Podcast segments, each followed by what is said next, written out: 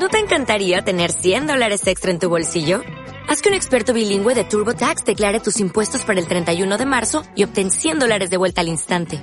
Porque no importa cuáles hayan sido tus logros del año pasado, TurboTax hace que cuenten. Obtén 100 dólares de vuelta y tus impuestos con 100% de precisión. Solo con Intuit TurboTax. Debes declarar para el 31 de marzo. Crédito solo aplicable al costo de la presentación federal con TurboTax Full Service. Oferta sujeta a cambios o cancelación en cualquier momento. Les voy a pedir que tengan en sus Biblias abiertas o encendidas en el capítulo 3 del Evangelio de Marcos. Yo sé que lo han leído eh, al inicio del servicio, pero ténganlo abierto ahí para que lo podamos ir analizando juntos y, observando juntos. Hoy celebramos el Día de las Madres y un saludo especial para cada una de ellas.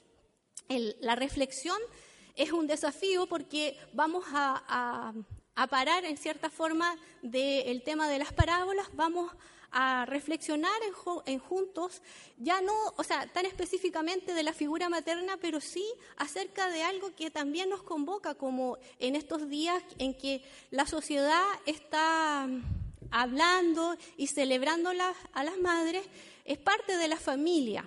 Y me gustaría que pudiéramos entonces Em, reflexionar juntos de qué se trata esto de la familia y sobre todo cómo es la familia de Jesús. Para nosotros hoy en día la idea o el concepto de familia es que idealmente es que sea un padre, una madre y los hijos. Hay diferentes tipos de familia también hoy en día en nuestra sociedad que se está aceptando porque a veces hay una jefa de hogar o un jefe de hogar y él es el que cumple las dos funciones, de padre y madre. También nosotros entendemos que dentro de eso también puede haber la, familia que le denominan extendida, que son los abuelos, los tíos y los primos, pero generalmente cuando nosotros hablamos hoy día en nuestro entorno de familia es una familia nuclear, ¿sí? Padre o madre o los dos y los hijos. Esa es para nosotros es la idea de familia. Vamos a ver entonces y vamos a entender y reflexionar en torno a esto, en torno a la familia. Las madres son parte de esta familia y en este es el desafío que vamos entonces a, a poder reflexionar juntos. Voy a leer nuevamente los versículos que nos van a ayudar en esta reflexión, que son Marcos 3 del 31 al 35. Viene después sus hermanos y su madre y quedándose afuera enviaron a llamarle. Y la gente que estaba sentada alrededor de él le dijo, tu madre y tus hermanos están fuera y te buscan. Él les respondió diciendo, ¿quién es mi madre y mis hermanos? Y mirando a los que estaban sentados alrededor de él, dijo, He aquí mi madre y mis hermanos, porque todo aquel que hace la voluntad de Dios, ese es mi hermano y mi hermana y mi madre. Oremos al Señor. Señor, te damos muchas gracias por la oportunidad que tú nos das de reflexionar juntos en torno a tu palabra. Queremos que tú nos acompañes, que tú seas con tu Espíritu Santo ayudándonos a dándonos la luz, dándonos el, el camino a seguir pero también, Señor, ayudándonos para que estas palabras que están escritas, Señor, hace tanto tiempo, reflejen y nos ayuden a conocerte más a ti. Ayúdanos a vivir, a poder buscarte cada día y poder encontrarte en, en cada una de las enseñanzas que hay en ella. Bendícenos en nuestra reflexión, ayúdanos, Señor, y todo argumento, todo pensamiento, Señor, que se contradice con Jesús, sea echado fuera. Te pedimos que tú nos ayudes a, poder ser transformados en nuestra mente y en nuestro corazón.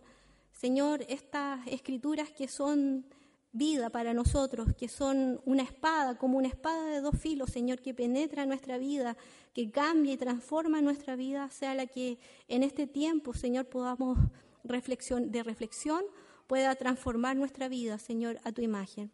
Gracias por todo lo que tú seguirás haciendo con nosotros. En el nombre de Jesús. Amén. Cuando leemos este tipo de versículos, estos cinco versículos eh, aislados, eh, muchas veces nos perdemos de una hermosa unidad que posee cada uno de estos relatos.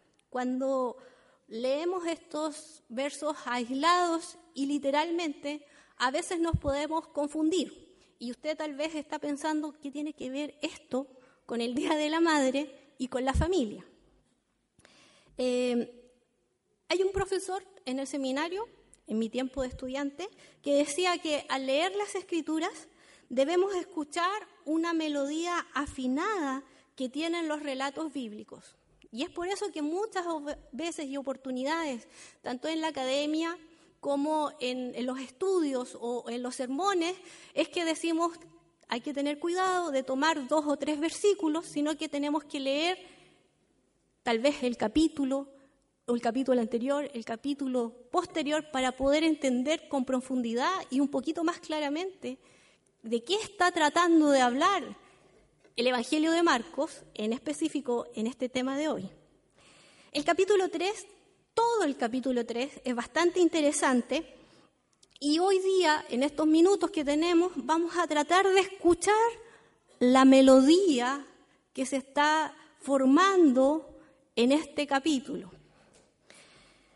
En el comienzo del capítulo, en el inicio de la narración, en los versos del 1 al 6, nos habla por segunda vez que Jesús está visitando la sinagoga del lugar y se encuentra con un hombre que tiene un problema en su mano y que eh, en el título de algunas Biblias aparece como el hombre con la mano seca.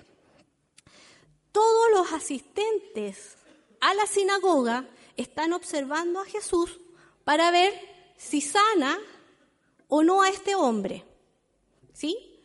Esto quiere decir que en los capítulos anteriores Jesús ya había tenido un conflicto la primera vez que fue a la sinagoga o en la segunda vez que había un día de reposo, que generalmente era el sábado y que por eso iban a la sinagoga. Todos estaban expectantes para saber si iba a sanar en el día de reposo Jesús, sí o no.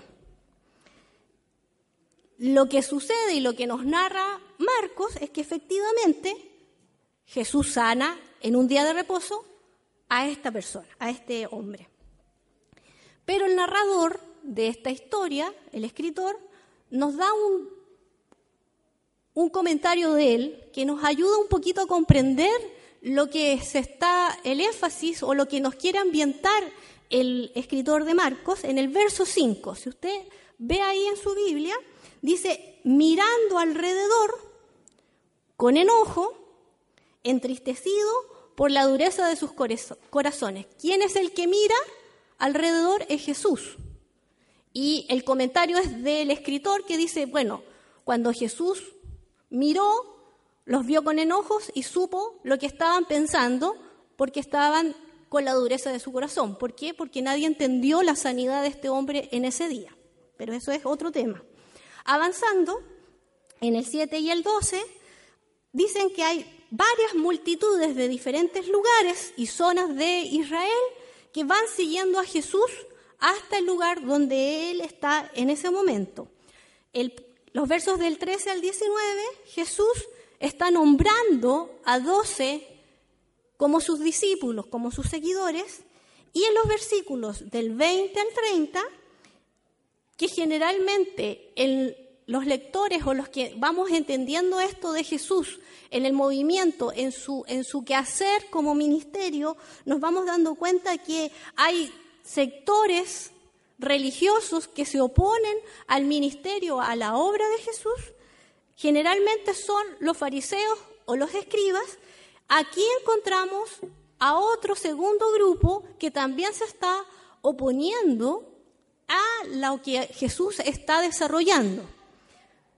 En los versos 20 al 21 es la familia de Jesús, la casa de Jesús, la parentela de Jesús, la que lo viene a buscar y a retirarlo del lugar donde está, tal vez a la fuerza, porque ellos están afirmando de que Jesús está fuera de sí. En otras palabras, le están diciendo que Jesús está loco.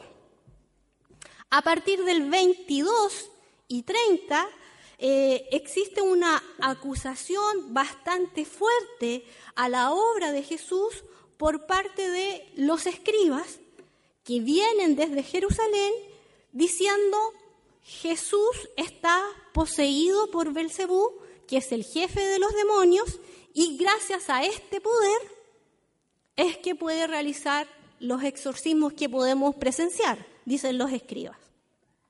Jesús les responde a los escribas rechazando este juicio y diciendo que Satanás no puede luchar contra él mismo, una casa dividida, si ustedes se acuerdan, y lo que sucede, dice Jesús, es que eh, yo soy más fuerte que el diablo. Y ahora, en este momento, él está atado y está llegando la hora de despojarle todo cuanto tiene y cuanto ha robado.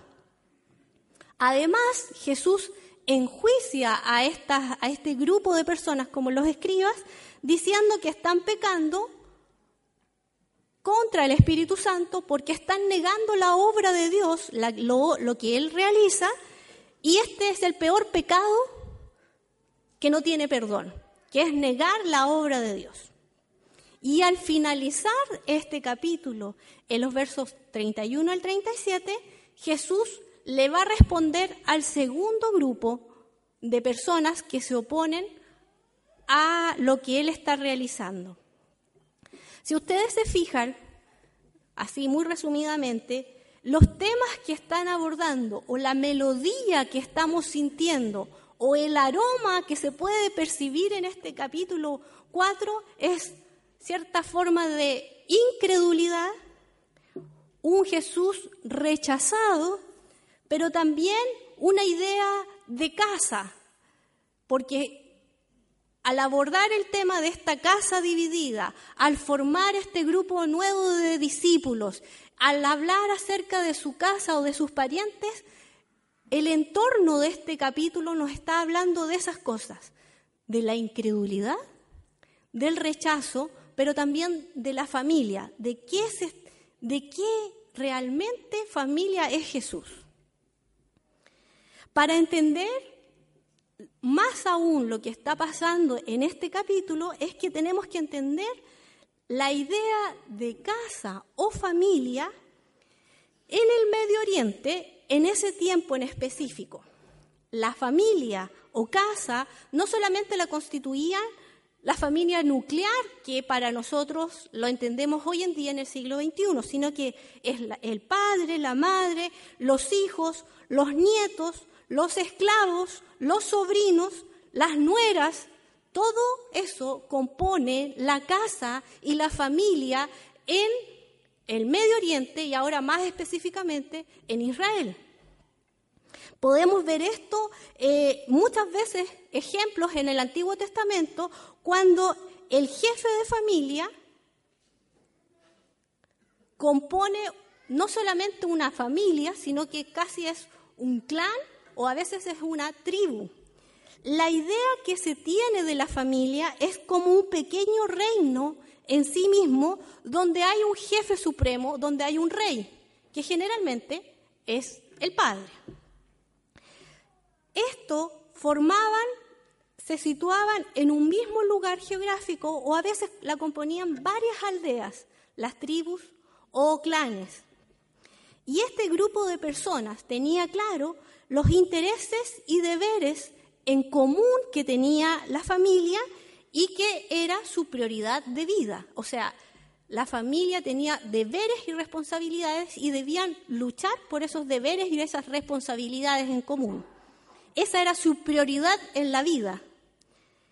El padre de familia, como yo les decía, o el jefe de esta, de esta familia, cumplía las labores muchas veces de sacerdote, de juez porque muchas veces tenía la autoridad total. Y cuando se fue estableciendo un sistema judicial un poco más formado o más eh, alejado de la familia, pero antes, primitivamente, o mucho tiempo, mucho tiempo antes, el padre determinaba si el que incumplía alguna ley familiar era el jefe de familia que tenía la autoridad de decir este muere, este es castigado, este no es castigado. Era el juez de esa familia.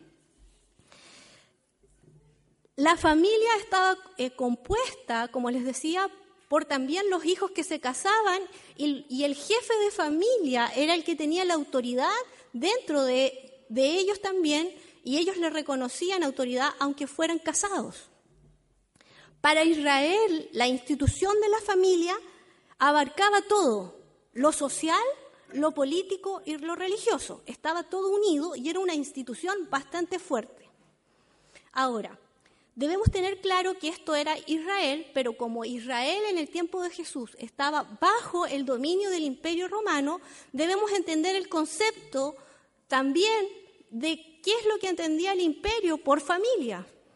Y el imperio romano también tenía a la familia como una institución importante, pero que no solamente estaba ligada o vinculada con personas de lazos sanguíneos, sino también la extendía un poco a la relación de dependencia que tenían con el pater familia, que era el, el jefe de la familia, pero esta incluida a los esclavos, a los libertos y a la gente que estaba como clientes y que era dependiente de la economía que ejercía esta, esta familia o la labor eh, financiera.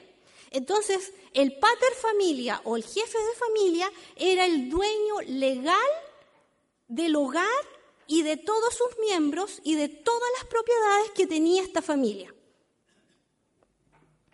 Con esto en mente, volvamos a leer y volvamos a entender qué nos está diciendo Marcos aquí. En los versículos 20, 21 y 31 y 35, la familia de Jesús está diciendo que está fuera de sí. Jesús no está razonando bien, no está pensando bien, por lo tanto, ¿por qué? Porque ha dejado su estructura fundante de la casa patriarcal, de su familia. Jesús se ha aislado de esta familia, donde es en el núcleo central, en esta familia de Jesús, es donde la tradición se debe vivir. Esto para la familia y para todo Israel es un escándalo. Jesús y ellos y la familia tienen la obligación, se podría decir moral, que la sociedad le está diciendo de ese tiempo, que deben encauzar al que se ha desviado de este camino.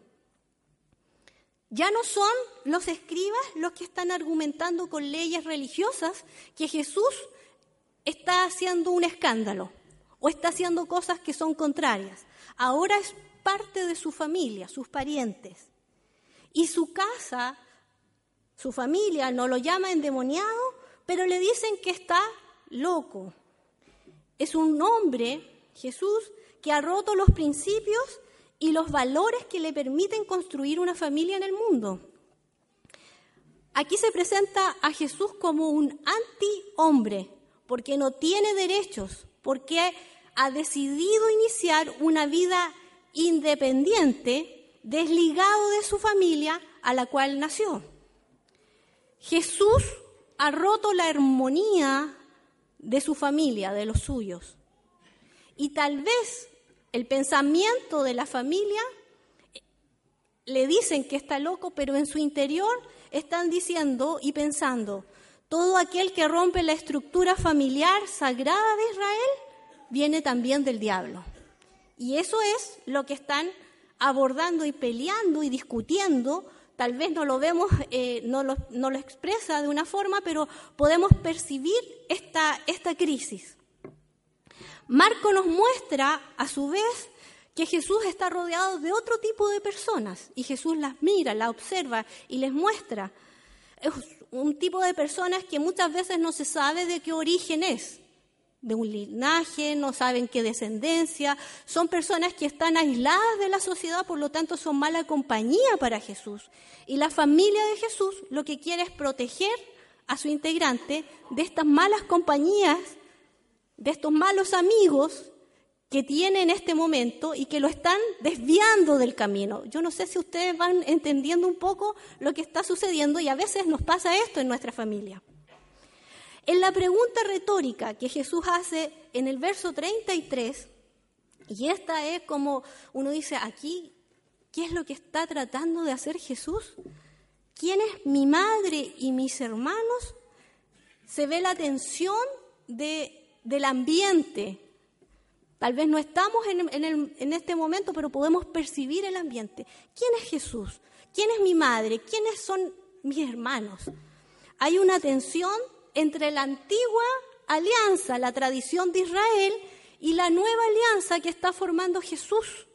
Hay una tensión, hay un choque, porque la institución sagrada en el Antiguo Testamento es esta familia, este clan, y este tiene derechos y en este momento, en esta casa, que no se sabe de quién es esa propiedad, Jesús está teniendo una discusión familiar de quiénes son sus verdaderas familias. Hay una crisis. Y como en otras oportunidades en que hemos visto y analizado y hemos observado, aquí Jesús está rompiendo una barrera social de su tiempo. Señala que hay una nueva familia, una nueva comunidad, está abriendo la idea de un campo nuevo, de un grupo nuevo de personas que se van a transformar en sus verdaderos parientes y que los distingue, esto, ¿en qué los distinguen? En que estos, estas personas escuchan y cumplen la voluntad de Dios. En el, en Antiguo Testamento y específicamente en el libro de Deuteronomio podemos percibir y entender ¿Cuál es este mandamiento? Esto de qué significa obedecer a Dios en, este sentido en la familia. Y lo principal es amar a Dios con tu mente, con todas tus fuerzas, con todo lo que tienes, en una forma interior, pero también exterior, en todo lo que tú haces. Y Jesús, después, en el, Evangelio de Marcos y Mateo, extiende este amar a Dios, sino también dice, y este es el segundo, y a tu prójimo como a ti mismo, y encierra todo eh, el concepto, toda la idea de qué es hacer la voluntad de Dios y qué es cumplir la ley. Entonces, podemos pensar y decir, ¿y qué está diciendo Jesús a nosotros? ¿O qué es lo que nosotros podemos percibir de esto?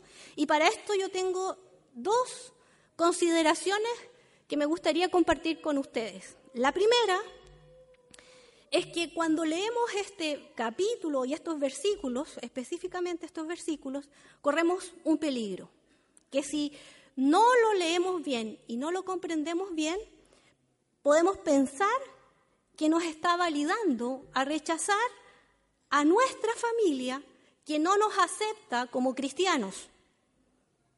Si lo leemos de esa forma y si lo entendemos así, está mal. Es un riesgo, es un peligro, porque Jesús no está diciendo esto. Por ningún motivo o razón Jesús está excluyendo o desheredando a su madre y a sus hermanos.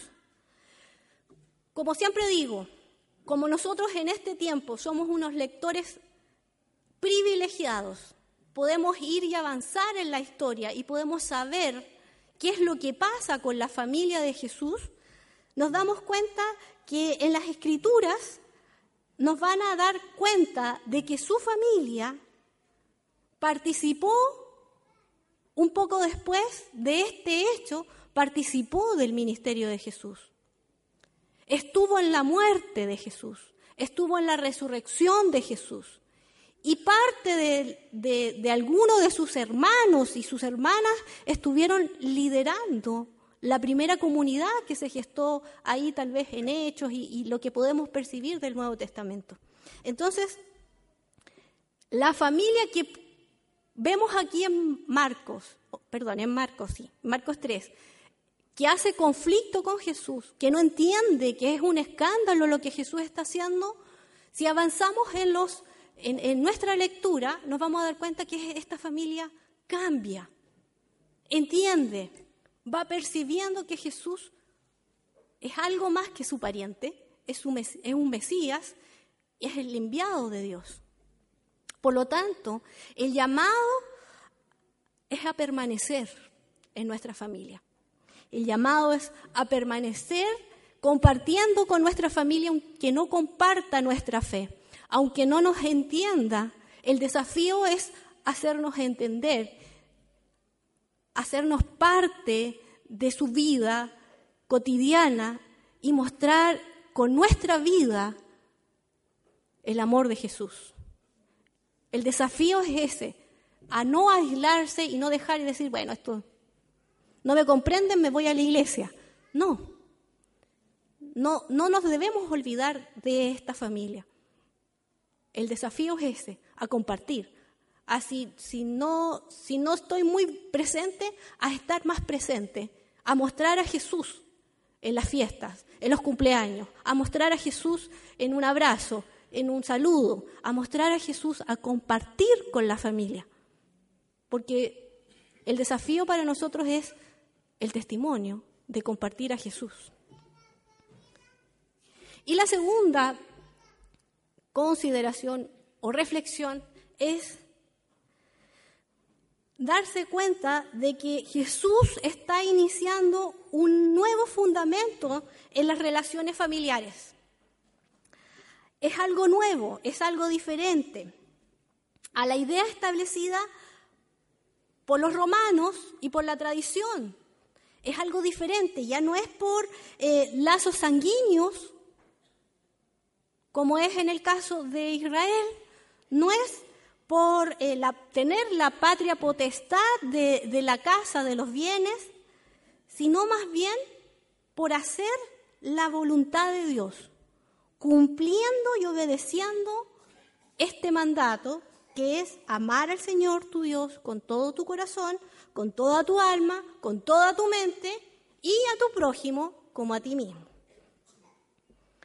Me quiero detener en algo que aprendí durante esta semana y se los quiero compartir, que es muchas veces en algunas de nuestras actividades y reflexiones hemos aprendido o escuchado que el amor es una decisión, ¿verdad? Pero el amor tiene elementos básicos que son, no se pueden separar. Y estos son el cuidado, la responsabilidad, el respeto, el conocimiento de la persona amada. Estos elementos son parte fundamental de nuestra decisión por amar a una persona o de compartir con una persona. Pero es algo que no se puede separar estos elementos. Si solamente tenemos el cuidado y la responsabilidad sin respeto, sin conocer a la persona, fíjense que el amor se va degenerando. Solamente en una dominación y una posesión. El cuidado y el respeto por la persona amada es algo importante dentro de esta familia, de este lazo que vamos ejerciendo, y pero también de esta nueva familia a la que Jesús está llamándonos a ser parte. El cuidado que debemos tener es a no permitir que esta nueva forma de relacionarnos como familia que ha instalado Jesús sea rota por nosotros, los seres humanos. Debemos entender que en nosotros, en la iglesia, en esta nueva forma de familia, nuestros apellidos o nuestros antepasados cristianos nos sirven de mucho. No es por esa vía que entramos a esta familia.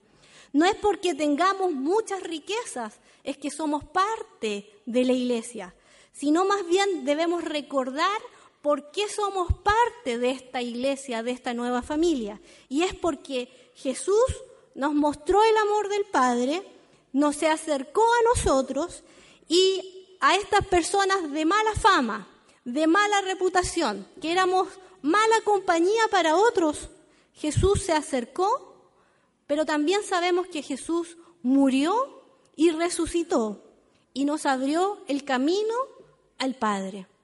Es por eso que hoy día nosotros somos familia. Esta nueva relación de diferentes personas de diferentes lugares, diferentes descendencias, diferentes lugares y cosmovisiones, nos reunimos los domingos y más allá, esta familia no tiene límites geográficos, podemos entender que somos parte de una familia mucho más grande. Damos gracias a Dios por esto, que es la familia, que es una nueva forma que Jesús está fundando en Marcos 3, pero que nos ayuda a comprender qué es lo que somos hoy en día. La familia debe estar fundada en el amor, pero debe estar con la responsabilidad de comprender que tengo responsabilidad con este otro, que le debo respetar y debo conocer a la persona para decir que la amo. Si no la conozco, no puedo decirle que la amo. No hay un lazo de amor. No sé si usted va entendiendo. Solamente es una posesión, una domina. Ah, yo me soy parte, pero no me interesan muchas cosas de las que sucedan en esta nueva familia. Lo que Jesús nos está desafiando en este tiempo es a vivir en esta nueva forma de familia, a poder entender lo que hizo Jesús en Marcos de romper esta estructura, esta institución y formar una nueva forma de que las personas se puedan relacionar. Damos gracias a Dios por lo que Él hace, porque si no, no estaríamos aquí nosotros.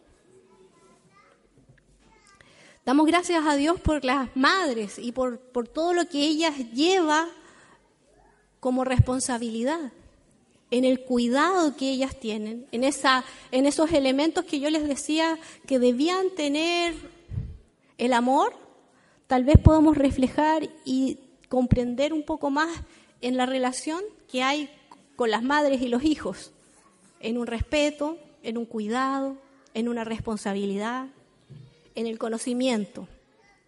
Damos gracias a Dios por la familia. En este día en que tal vez la familia se reúne en una celebración de celebrar a un integrante de, su familia, que es parte importante, damos gracias a Dios por esto. Te eh, voy a pedirles a que podamos orar y dar gracias a Dios por este tiempo que nos permite reflexionar juntos. Señor, te damos muchas gracias por la oportunidad que tú nos das de poder eh, compartir, aprender y desafiarnos en este tiempo. Te pedimos que tú nos guardes, que nos guíes en las relaciones con nuestra familia, que en este tiempo, Señor, que tal vez alguno de nosotros no tiene a toda su familia, Señor, con una relación estrecha contigo, este tiempo, este día, estos, estos días, Señor, puedan ser de comunión, de amor y de respeto. Bendecimos, Señor, a nuestras familias, te pedimos que tú las acompañes, Señor, que tú las guardes, que tú bendigas, Señor, a cada uno de ellos. Muchas gracias, Padre, en el nombre de Jesús. Amén.